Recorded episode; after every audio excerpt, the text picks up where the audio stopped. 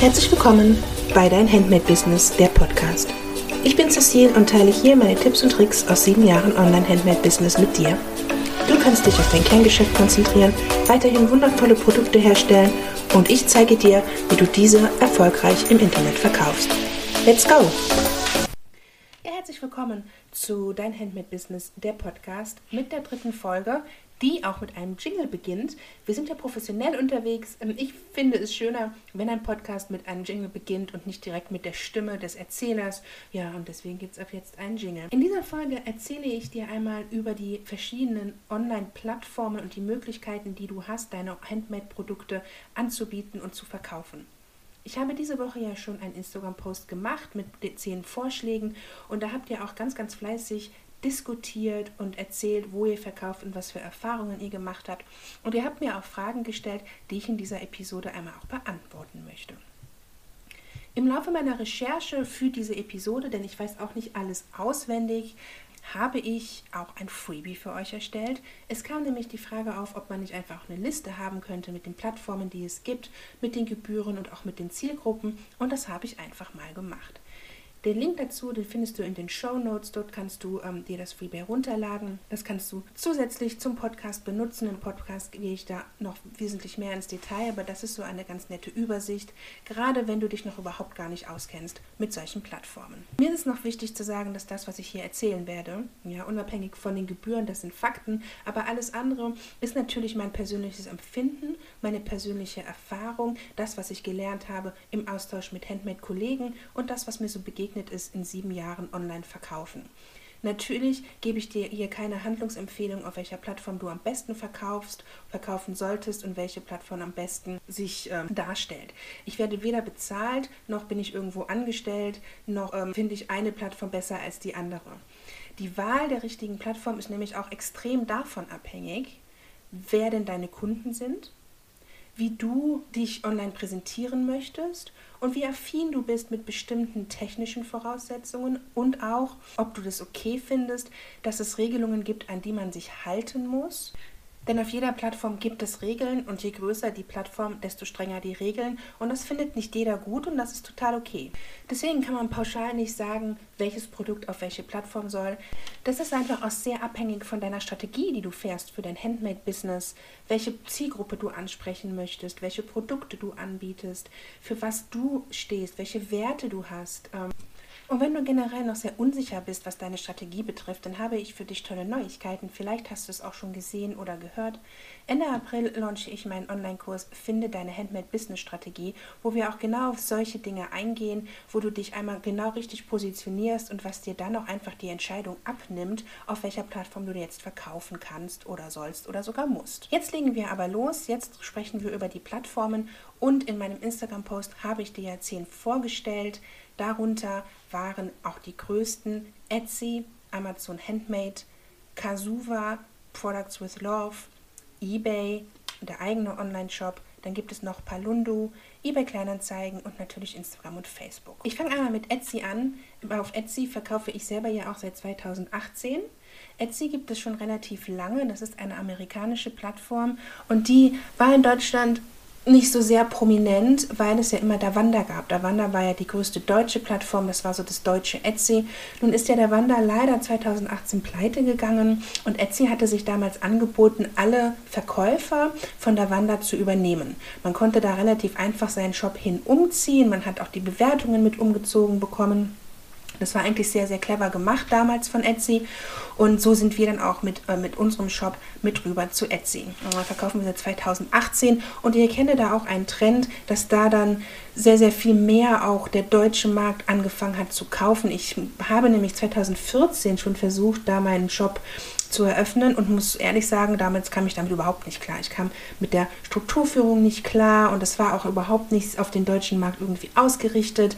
Deutschland hat ja sehr, sehr spezifische Vorstellungen und rechtliche Grundlagen und ich gesagt, komm, nee, Etsy lasse ich, ich gehe zu der Wanda. Das war 2014 und 2018 habe ich das dann gemacht und für mich war das äh, ja nicht mehr schwierig, also das, vielleicht haben sie das auch geändert, ähm, es war relativ einfach und Etsy ist halt auch wirklich eine Handmade-Plattform. Und in Amerika ist Handmade ja sehr, sehr groß. Und Etsy als amerikanische Plattform da auch der Marktführer, sehr dominant, auch im Fernsehen und auch sehr bekannt. Und seit 2018, finde ich, hat sich das ja auch sehr, sehr wesentlich gebessert und das sieht man auch an den Verkäufen. Zu Etsy, ähm, zu Etsys Gebühren gilt zu sagen, also du zahlst eine Einstellgebühr von 20 US Cent pro Artikel. Ähm, das sind 18 ähm, Euro Cent so in etwa. Und das zahlst du, sobald du einen Artikel online stellst. Und das ist unabhängig davon, ob du den Artikel verkaufst oder nicht. Also 20, 18 Cent ist schon mal dein Kosten, was du hast, wenn du einen Artikel online stellst. Wenn du deine, dein Produkt verkaufst, zahlst du 5%. Das nennt sich eine Transaktionsgebühr. Und diese 5% beziehen sich sowohl auf den Artikel als auch auf die Versandkosten. Und ganz viele finden das ja immer unmöglich, dass man auch auf die Versandkosten Provision zahlen muss. Ich kann dir aber erklären, woran das liegt. Das ist bei Amazon nämlich auch ganz genauso. Es gab nämlich eine Zeit, da musste man das nicht. Man musste also auf Versandgebühren keine Provision bezahlen. Und was dann die schlauen Verkäufer gemacht haben, ist, dass die den, Produkt, den Preis des Produkts zum Beispiel auf 5 Euro gesetzt haben, aber das Produkt kostet eigentlich 30 Euro, also haben sie dann den Versand mit 25 Euro angegeben. Und wenn es dann verkauft wurde, mussten sie halt eben nur auf die 5 Euro Produktkostenprovision bezahlen, aber nicht auf den Versand. Und natürlich sind Plattformen ja auch nicht doof und das haben die relativ schnell gemerkt und seitdem zahlt man halt einfach auch den Versand. Man zahlt also auf den kompletten Verkaufspreis eine Gebühr und das, und das finde ich total okay, auch wenn man weiß, warum das so ist und dann muss man einfach als Verkäufer all diese Gebühren mit in den Produktpreis einrechnen, die Versandkosten dementsprechend gestalten und dann äh, wird das ja quasi vom Käufer mit bezahlt und das ist halt einfach eine Kalkulation, die man machen muss, wie auf jeder Plattform und dann ist das okay. Also man zahlt 20 USD 50 Cent Einstellungsgebühr, 5% Transaktionsgebühr auf den kompletten Verkaufspreis inklusive Versand. Und dann nutzt Etsy ein eigenes Payment-System. Also der Kunde zahlt an Etsy und Etsy zahlt an dich. Das bedeutet, du, du selber wirst nicht bezahlt, der Kunde bezahlt nicht dich direkt, sondern es geht um diesen Umweg Etsy Payments, was ich sehr, sehr gut finde, weil du als Verkäufer immer dein Geld erhältst und dich darum nicht kümmern musst. Und das kostet dich natürlich, das kostet pro Transaktion 30 Cent plus 4 Prozent Gebühren. Zusätzlich hat Etsy dieses Jahr oder auch schon letztes Jahr Werbegebühren eingeführt, ähm, die verpflichtend sind. Und zwar jeder, der auf Etsy verkauft, wird von Etsy beworben. Und wenn über diese Bewerbung ein Verkauf stattfindet, bezahlst du zwischen 12 und 15 Prozent des Verkaufspreises. Das ist natürlich nicht wenig, aber man darf halt auch einfach nie vergessen, Etsy bewirbt die Artikel im gesamten Web, inklusive Suchmaschinenergebnisse, also auf Google, auf Social Media Websites, in Apps, auf Webseiten von Publishing-Partnern. Diesen Service bietet dir Etsy kostenlos. Ja, du zahlst nämlich erst, wenn über diesen Service etwas von dir verkauft wird und günstiger kommst du kaum an ja, Werbung. Ja, du musst selber nichts tun. Du zahlst erst, wenn du etwas einnimmst. Und ich finde die Idee dahinter super. Und das ist halt so eine Regelung, wo sich die Geister scheiden. Ja, die einen sagen, boah, wie kann man verpflichtend an so einem Programm teilnehmen müssen. Ich will gar nicht so viel bezahlen. Ich will nicht, dass auf meine Produkte Werbung passiert. Ich möchte das nicht. Und da sage ich dann, wenn du dich auf einer Plattform befindest, musst du dich an ihre Regeln halten. Und so eine Regelung, wo jemand für dich quasi ja kostenfrei Werbung macht und du ja nur bezahlst im Fall eines Verkaufs, besser kann es nicht passieren.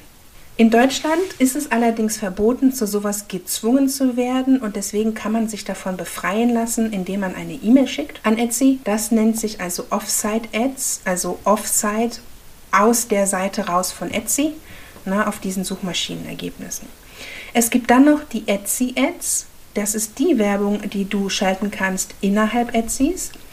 Wie viel du dafür ausgeben möchtest, kannst du individuell selbst bestimmen. Und Etsy Ads, wie auch auf vielen anderen Plattformen, ist eine Pay-per-Click Ads. Das bedeutet, sobald ein Kunde auf deine Anzeige klickt, musst du bezahlen und dann bezahlst du per Klick. Also ein Klick kostet dann 10 Cent, 5 Cent. Das ist ein bisschen abhängig davon, was das für ein Produkt ist. Und dann kannst du sagen, ich möchte am Tag 5 Euro ausgeben. So, und wenn dein Klick dann 10 Cent kostet, dann kannst du dir hochrechnen, wie viel geklickt wird bis du dein Budget erreicht hast und weiter dann, sobald du das Budget erreicht hast, wird deine Werbung nicht mehr angezeigt. Und ähm, ja, das ist halt auch so ein, ein kleines Tool für Werbung zu machen. Und wenn du bei Etsy siehst, gesponsert heißt das, glaube ich, dann weißt du, ah, dieser Mensch, dieser Verkäufer bezahlt für Etsy Ads. Grundsätzlich eignet sich Etsy für aktive Verkäufer. Ja, Etsy belohnt es, wenn du ähm, aktiv bist, wenn du Sachen einstellst, wenn du schnell deine Nachrichten, deine Kundennachrichten beantwortest, wenn bei dir was los ist, das findet Etsy gut und das belohnt er mit, ja, mit mehr Push und dann wirst du mehr gesehen. Also da musst du aber aktiv für sein und dir auch Zeit nehmen. Dann ist Etsy eine gute Plattform für dich. Bei Etsy ist die, die Konkurrenz sehr groß, dadurch, dass es ein internationaler Marktplatz ist mit ganz, ganz, ganz vielen ähm, Ländern, die teilnehmen können. Deswegen musst du aus der Masse herausstechen und das kannst du am besten auf den den ersten Blick natürlich mit guten Produktfotos. Ja, du musst das schon professionell angehen. Es reicht da nicht, ein Produkt auf den Boden zu legen und davon ein Foto zu machen, dann gehst du damit unter. Ja, also du musst aktiv sein, du musst aber auch die Möglichkeit haben, gute Produktfotos zu machen. Da kann man sich weiterbilden, da kann man dran üben. Meine ersten Produktfotos waren ganz, ganz, ganz furchtbar, aber auf Etsy kommst du nicht weit wegen der großen Masse an Konkurrenz, wenn du keine guten Fotos hast. Außerdem solltest du dich eben nicht von diesen Werbegebühren abschrecken lassen. Etsy wie auch jede andere Plattform belohnt es, wenn man ja generell mitmacht, ja, sich an das hält, was sie von dir wollen. Und natürlich wollen sie mit dir Geld machen. Sie wollen an dir verdienen. Das tun sie, wenn du Umsatz machst, wenn du verkaufst, wenn du die Werbegebühren bezahlst, wenn du vielleicht auch auf Etsy Plus upgradest. Mein Credo ist einfach, mach das, was die Plattform von dir will, wenn du erfolgreich dort sein möchtest, ja? Und deswegen sage ich, wenn dir das nicht gefällt, diese Regelungen und diese Gebühren, dann ist Etsy vielleicht auch einfach nicht die richtige Plattform für dich, weil dann wirst du nicht erfolgreich, ähm, wenn dann supportet Etsy dich nicht und dann wirst du nicht sichtbar und ja, das ist so ein bisschen der Trick dabei. Außerdem, auch wegen der großen Masse an Konkurrenz, ist es immer gut, wenn du dich ganz klar positioniert hast und deine Zielgruppe kennst und über die Produktfotos abholen kannst, ja, und sie dann in deinem Shop behalten kannst. Ja, das ist nochmal eine andere Technik und eine andere Kunst, die man da bei Etsy braucht. Etsy wird ja auch ein ganz, ganz großes Thema bei mir bei deinem Handmade-Business. Auch für Etsy erstelle ich einen Online-Kurs, wo ich dir halt all diese Tipps und Tricks, die ich in den Jahren, die ich da verkaufe, seit 2018, wir steuern jetzt auf den 20.000. Verkauf hin und ich habe mich da sehr, sehr mit auseinandergesetzt und ähm, ja, werde in meinem Online-Kurs für Etsy dir einen genauen Fahrplan geben, ja, wie man denn nun dort erfolgreich verkaufen kann. Wie schon erwähnt, bietet Etsy also viel Traffic. Ich finde, es ist eine einfach zu bedienende Plattform, weil sie sich halt auch extrem auf den Handmade-Verkäufer spezialisiert hat. Sie ist sehr etabliert im Handmade-Bereich und ich finde, es gibt wirklich tolle Werbemöglichkeiten für wenig Aufwand viele Menschen erreichen zu können. Der nächst große Konkurrent zu Etsy ist Amazon Handmade, wobei auch da sich einiges getan hat. Also ich bin bei Amazon Handmade dabei seit 2016, als die gelauncht haben. Die Gebühren bei Amazon Handmade sind 12% des Verkaufspreises inklusive Versand. Du zahlst also keine Einstellungsgebühr und du hast auch keine monatliche Gebühr. Die Verkaufsprovisionen sind 12% und ähm, das war's. Natürlich kannst du da auch Werbung schalten, wie bei Etsy auch. Ähm, und da zahlst du eben auch per Klick auf ein Keyword, wenn du ein Glas verkaufst, ein personalisiertes Glas und dann kannst du Keywords eingeben, wenn der Kunde nach einem personalisierten Glas sucht, dass du halt mit weiter oben auftauchst. Und das ist immer abhängig davon, wie hoch die Konkurrenz ist. Und dies bei Amazon ja einfach sehr hoch. Also es heißt zwar Amazon Handmade, aber wenn wir ehrlich sind, geht Handmade schon ein bisschen unter. Also es kommt kein Kunde zu Amazon und sucht nach Handmade. Ja? Bei Amazon sind sie einfach alle. Und dann suchen sie und dann gucken sie sich die ersten zwei Seiten an und wenn sie nicht fündig werden, suchen sie woanders oder sie kaufen einfach das, was ihnen oben angezeigt wird. Ja? Also als kleiner Handmade-Shop ist es da nicht mehr sehr einfach sichtbar zu sein. Man braucht auch schon technisches Verständnis, weil ähm, die Menüführung wirklich nicht sehr kundenorientiert ist, also verkäuferorientiert. Da muss man schon so ein bisschen hinterher sein und Verständnis haben und man braucht auch eine Kreditkarte, man braucht tausend verschiedene Dokumente, die man zeigen muss. Und als kleiner Shop kann das schon sehr ähm, beängstigend sein, doch einfach zu viel. Außerdem ist es bei Amazon Handmade schon so, dass wenn du Produkte hast, die du auf Masse produzieren kannst, dass die wesentlich besser laufen als Unikate. Unikate laufen auf Plattformen wie Amazon sehr, sehr schlecht, weil je mehr Traffic du hast mit einem Artikel, desto höher wird der gelistet. Wenn du aber Unikate hast, die du einmal verkaufst, dann sind sie weg. Dann musst du immer wieder neu bei Null anfangen. Deswegen ist Amazon Handmade wirklich einfach besser für Leute, die halt ähm, ja, auf Masse produzieren können. Ja? Also keine Strampler, die als Unikat genäht werden, sondern Kunstdrucke oder auch Tassen, solche Sachen, die man immer wieder produzieren kann. Amazon hat halt viel Traffic und ist sehr etabliert und bietet auch wirklich viele Werbemöglichkeiten und du nimmst halt einfach den Traffic damit. Aber es ist halt einfach so, Handmade ist da irrelevant, kein Kunde sucht danach. Ganz hingegen suchen die einfach den Prime Service, heute bestellt, morgen da und das geht in unserem Business so gut wie nicht. Und da muss man einfach damit rechnen, dass die Kunden schon sehr motzig werden, sehr schnell dabei sind mit schlechten Bewertungen, sehr schnell eine ähm, Rückzahlung fordern, weil die das einfach so gewohnt sind. Und das ist auch wieder was, was kleine Shops eher nicht bieten können. Das hat Amazon einfach verpasst, da zu verstehen, dass Handmade-Bereich anders funktioniert. Und Amazon ist auch generell sehr rigoros bei Plattformverstößen. Also wenn du dich nicht an die Regeln hältst, was, warum auch immer, die haben sehr viele Regeln, dann löschen die dein Konto oder schließen die dein Konto und dann stehst du da. Ne? Also du machst dich sehr abhängig zum einen und zum anderen können die mit dir quasi machen, was sie wollen und die, man muss sich dessen bewusst sein und wie das auch bei Etsy ist, wenn man sich an die Regeln hält, dann läuft das super und wenn das für sich selber nicht vereinbar ist, wenn man da keine Lust drauf hat und wenn man da auch kein Verständnis für hat, dann ist Amazon Handmade auch nicht die richtige Plattform. Ich habe aber rausgelesen, auch von eurem Feedback, dass Amazon Handmade gerade auch für, für euch, die vielleicht noch klein sind oder gerade am Starten sind, sowieso keine Option ist. Ich verkaufe dort seit 2016 und verkaufe da auch sehr gut, bin aber halt auch jemand, der Produkte auf Masse produzieren kann und ähm, ja, kenne mich technisch relativ gut aus. Ne? Ansonsten, ich verstehe, wenn Handmade-Verkäufer sagen, nee, Amazon ist da wirklich nichts für uns. So, das sind die zwei großen, Etsy und Amazon Handmade. Mit dem Davanda aus 2018 kamen einige schlaue Menschen auf die Idee, eine neue Plattform, eine neue deutsche Handmade-Plattform zu erstellen. Da gab es einige, die das versucht haben und ein paar haben sich durchgesetzt. Dazu gehören äh, Kasuva, Products with Love und auch Palundu, wobei ich Palundu in dieser Folge nicht anschauen werde, weil ich mit Palundu überhaupt keine Erfahrung habe. Ich selber habe weder auf Kasuva noch auf Products with Love verkauft. Das liegt ähm, ja, an meiner Strategie und das liegt einfach daran, dass ich mit Amazon und Etsy einfach sehr ausgelastet war und daher Products with Love und Kasuba für mich einfach nicht in Frage kommt. Beide ähm, Plattformen sind aber ähm, durchaus empfehlenswert. Products with Love hat so ein bisschen eine Gebührenstruktur, die so auf den ersten Blick verwirrend wirkt. Die haben das aber sehr gut erklärt und im Freebie habe ich dir das reinkopiert, da kannst du dir das mal anschauen. Produktverlauf eignet sich sehr für kleine Shops, die Wert auf einen Ansprechpartner legen, denn den Vorteil, den man hat mit solchen Plattformen, die noch relativ jung sind, da sitzen halt Menschen dahinter, die das selbst gebaut haben, die ähm, ja die Bedürfnisse gesehen haben und die vielleicht auch selber aus dem Handmade-Bereich kommen. Also du hast da wirklich einen Ansprechpartner. Wenn du darauf Wert legst, dann bist du auf so einer Plattform wirklich sehr gut aufgehoben. Was du auch machen musst, wenn du auf so einer Plattform verkaufen möchtest, ist, du musst da marketingaffiner sein als vielleicht auf den großen Plattformen.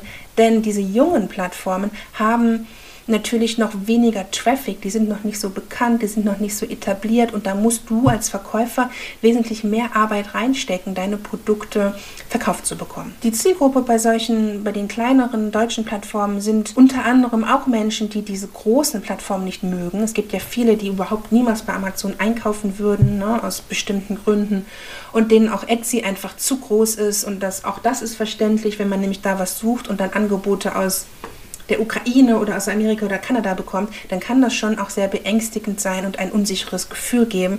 Und diese Zielgruppe kauft dann wahrscheinlich lieber auf den kleinen deutschen Plattformen. Und hier hast du halt eben engagierte Betreiber. Es ist eine deutsche Plattform. Products with Love hat auch Schnittstellen zu allen gängigen Partnern, also zu wahren Wirtschaftssystemen, zu Rechtskanzleien und sind halt für den deutschen Markt entwickelt. den Vorteil hast du mit Products with Love und auch mit Kasuva, aber du musst dir halt bewusst sein, dass der Traffic da wesentlich geringer ist und du wesentlich mehr machen musst, damit die Leute dort kaufen. Aber wenn du ein kleiner Shop bist und auch zufrieden bist mit einigen Verkäufen sind diese Plattformen absolut eine Empfehlung. Auch Kasuva, bei Kasuva zahlst du 8% Verkaufsgebühr und sonst nichts. Die werben halt auch damit, dass bei denen keine Einstellgebühr und keine monatliche Grundgebühr. Ne, die wissen also auch genau, wie der Handmade-Markt aufgebaut ist und was die Konkurrenz macht. Und ähm, auch da kannst du Werbung schalten, auch nach dem Per-per-Click-Prinzip.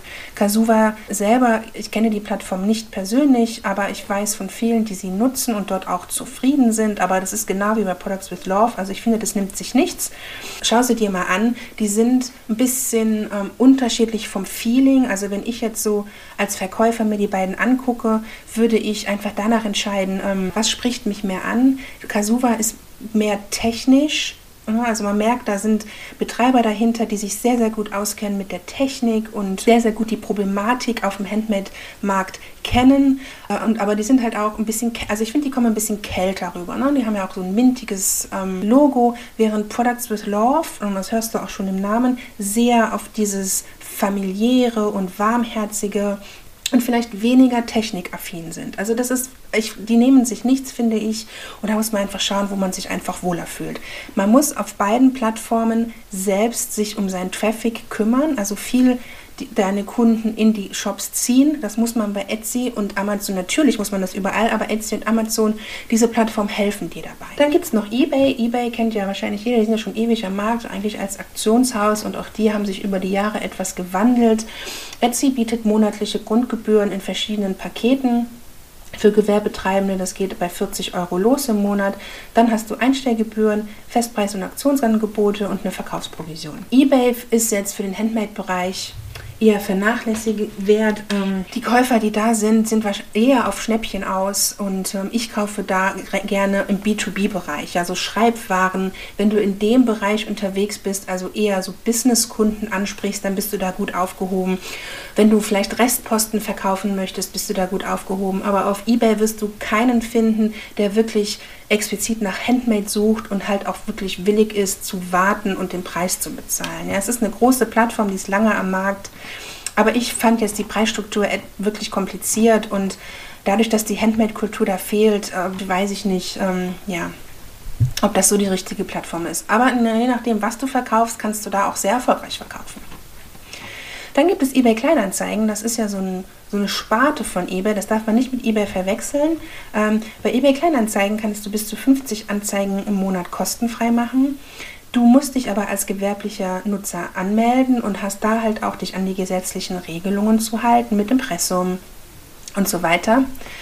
eBay Kleinanzeigen ist genau wie Facebook Marketplace, das hat halt einen Marktplatzcharakter. Ne? Und die Käufer, die dort was kaufen wollen, die wollen halt verhandeln und die wollen günstig und günstig und mehr und noch mehr und du bist da wirklich viel in der Diskussion und dir fehlt da auch einfach die Möglichkeit, dich als Unternehmen zu präsentieren und als Unternehmen wahrgenommen zu werden. Wenn du also sehr, sehr klein noch bist und mal gucken willst, ob das ankommt, kannst du das machen. Die bei Kleinanzeigen ist auch sehr regional, also wenn du regionale Produkte hast, äh, jetzt denke ich irgendwie an Honig, aber wenn du so solche Sachen machst, kannst du auch da ganz gut verkaufen, aber es ist eher klein und regional und hat so einen, ja, so einen Bazar-Charakter. Instagram, da spreche ich noch kurz drüber. Instagram ist ja eine kostenfreie Plattform, ähm, aber Instagram für mich ist kein, keine Shop-Plattform. Ähm, Instagram ist halt Social Media und die entwickeln sich jetzt so langsam. Die haben ja eine neue Funktion, die nennt sich Instagram Shopping. Also die haben verstanden, dass Instagram auch zum Verkaufen genutzt wird und arbeiten da langsam dran. Generell ist das in Deutschland ja mit den Rechtstexten und den Verpflichtungen, die du hast, etwas schwierig bei Instagram. Und Instagram als Verkaufsplattform zu nutzen. Davon würde ich generell abraten. Als Werbefläche definitiv und auch in den Kundenkontakt zu kommen. Aber um das alles professionell abwickeln zu können, hilft immer ein, ein, ein Shop. Ähm, und Instagram Shopping ist da auch schon ein, ein Schritt in die richtige Richtung. Und das muss man einrichten über Facebook und das ist noch nicht so 100% ausgereift, da gibt es ganz, ganz viele Probleme. Aber Instagram als, als äh, Plattform zum Verkaufen äh, ist es nicht. Und zu guter Letzt reden wir noch über den eigenen Shop. Ja, da gibt es ja auch viel zu sprechen, da gibt es viele Baukästen, da gibt es viele Anbieter. Ein eigener Shop ist natürlich das, was jeder haben will und haben sollte. In einem eigenen Shop hast du deine Freiheit in der Gestaltung. Du bist an nichts gebunden, du hast keine Regelungen, du musst keine Plattformgebühren bezahlen, du bist nicht abhängig von deren ähm, Gutdünken. Ne? Aber du musst dich natürlich komplett alleine um den Traffic kümmern. Ja, das bedeutet viel Marketingarbeit, viel Werbung schalten, viel dich präsentieren. Das ist halt ähm, ja, Arbeit. Aber es ist schon das Aushängeschild deines Unternehmens. Und es ist ein Must-Have ab einer bestimmten Größe und je nachdem, was für eine Strategie du fährst, auch äh, vielleicht schon von Anfang an. Ich persönlich habe erst angefangen, auf Plattformen zu verkaufen und erst seit 2020, also letztes Jahr Januar, meinen eigenen Shop. Für mich war das die beste Lösung, erstmal zu schauen, kaufen die meine Produkte überhaupt irgendwer? welche Produkte werden gekauft. Auf Plattformen kriegst du ja viel Feedback. Auf Plattformen kommst du in den Kundenaustausch. Du wirst schneller gefunden und du kriegst so eine Struktur in dich rein. Und das war für mich so ähm, ja unabdingbar und viel wichtiger als erstmal mein eigener Shop. Die Gebühren waren mir auch egal, die habe ich ja mit einkalkuliert.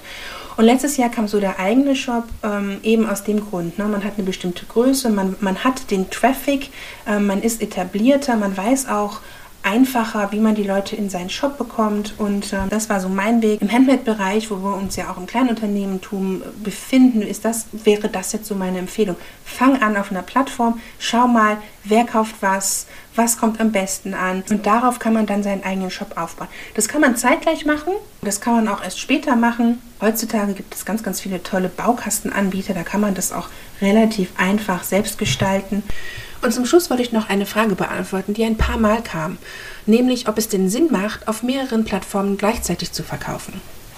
Auch das kann man nur individuell beantworten. Also, je mehr Plattformen du bedienst, desto mehr Arbeit hast du. Ja? Jede Plattform hat andere Regelungen, andere Algorithmen. Ich muss meine Produkttitel bei Amazon anders gestalten als bei Etsy, weil deren Algorithmus anders läuft und weil die Kunden vielleicht anders suchen. Und wenn du ein One-Woman-Betrieb bist mit deinem Handmade-Business, ist es ja so, dass du ja produzierst, du musst versenden, du musst Fotos machen, du musst die Artikel einstellen, du musst den Kundenservice machen. Und je mehr Plattformen du bedienst, desto öfter musst du das tun.